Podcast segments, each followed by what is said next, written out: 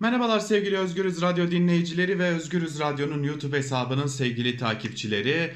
Haftanın sonuna doğru yaklaşırken ki hararetli, hareketli, tartışmalı geçen bir haftadan bahsediyoruz.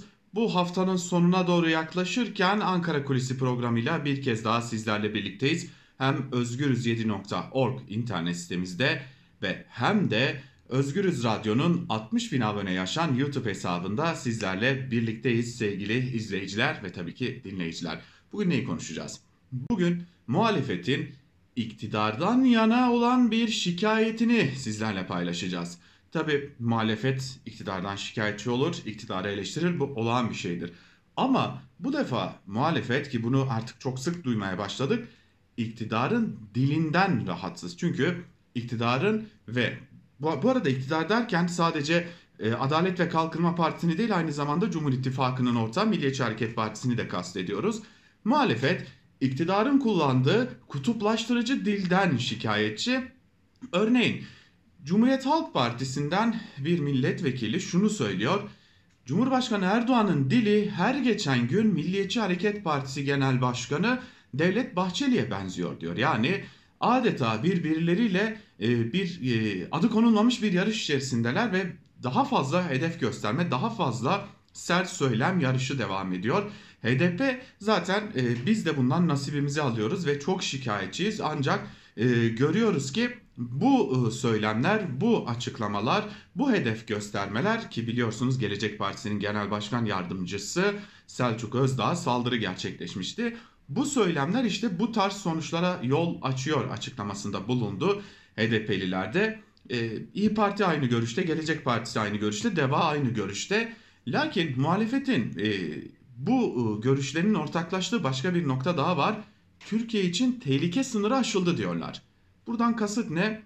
Son günlerde Boğaziçi Üniversitesi protestolarına LGBT artılara yönelik söylemlere baktığımızda tam da bu noktadan ibaret olan bu söylemlere bakmak bile yeterli aslında. Muhalefet Türkiye için tehlikenin sınırları aşıldı. Artık her geçen gün o tehlike hududunu fazlasıyla geçiyoruz. Türkiye toplumu artık kutuplaşmayı, artık sert söylemleri kaldırabilecek kadar esnekliğe sahip değil. Cam gibi kırılgan diyor bir CHP milletvekili.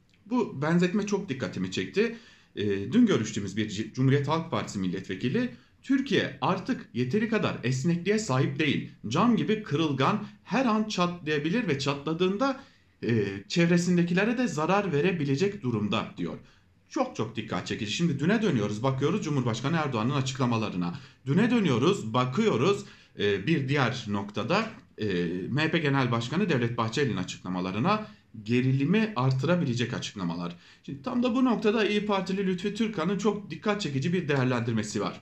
Boğaziçi Üniversiteleri için Boğaziçi Üniversitesi'ne atanan rektör e, nedeniyle düzenlenen protestoların iddia o ki Lütfi Türkan bunu dile getiriyor. iktidar tarafından da kışkırtıldığını düşünüyor. Katılırız katılmayız ayrı bir e, nokta. Ancak burada Ankara kulisinde biz e, muhalefetin görüşlerini, düşüncelerini aktarıyoruz bugün. E, İyi Partili milletvekili Lütfi Türkan iktidar Boğaziçi protestolarını kışkırtıyor diyor. Hem polisin tutumuyla hem Melih Bulu da ısrarla hem de söylemleriyle daha fazla kışkırtıyor diyor. İyi ama neden? Yani bir iktidar kendisine karşı düzenlenen protestoları neden kışkırtsın ki? Lütfi Türkan'ın buna da bir cevabı var. Lütfi Türkan diyor ki iktidarın bir kutuplaşmaya ihtiyacı var. Bir e, çatışma zeminine ihtiyacı var. E, çünkü gündem tamamen ya ekonomiye odaklanıyor ya baskılara odaklanıyor. İktidar tam da bu noktadan bir yol bularak aynı zamanda kendisini e, devrilmeye çalışan, kendisini indirilmeye çalışılan bir iktidar olarak göstermek istiyor. Fikrine sahip Lütfü Türkan. Az önce de dediğimiz gibi katılır, katılmayız, eleştiririz, eleştirmeyiz ayrı bir nokta. Ama İyi Partili Lütfü Türkan'ın görüşleri bu. Kendisi Boğaziçi Üniversitesi protestolarına yönelik sert tutumlar, sert söylemler nedeniyle, ısrar nedeniyle e, Boğaziçi protestolarının iktidar tarafından da kışkırtıldığını düşünüyor. Şimdi bir bütün baktığımızda Halkların Demokratik Partisi'ni bir köşeye koyarsak, Türkiye İşçi Partisi'ni ve Cumhuriyet Halk Partisi'nden belli başlı isimleri bir köşeye koyarsak aslında bir bölüm insan daha, bir bölüm muhalif daha, muhalefet milletvekili daha bu görüşe sahip. İktidar bu e, eylemleri bilerek kışkırtıyor noktasında bir görüşe sahip.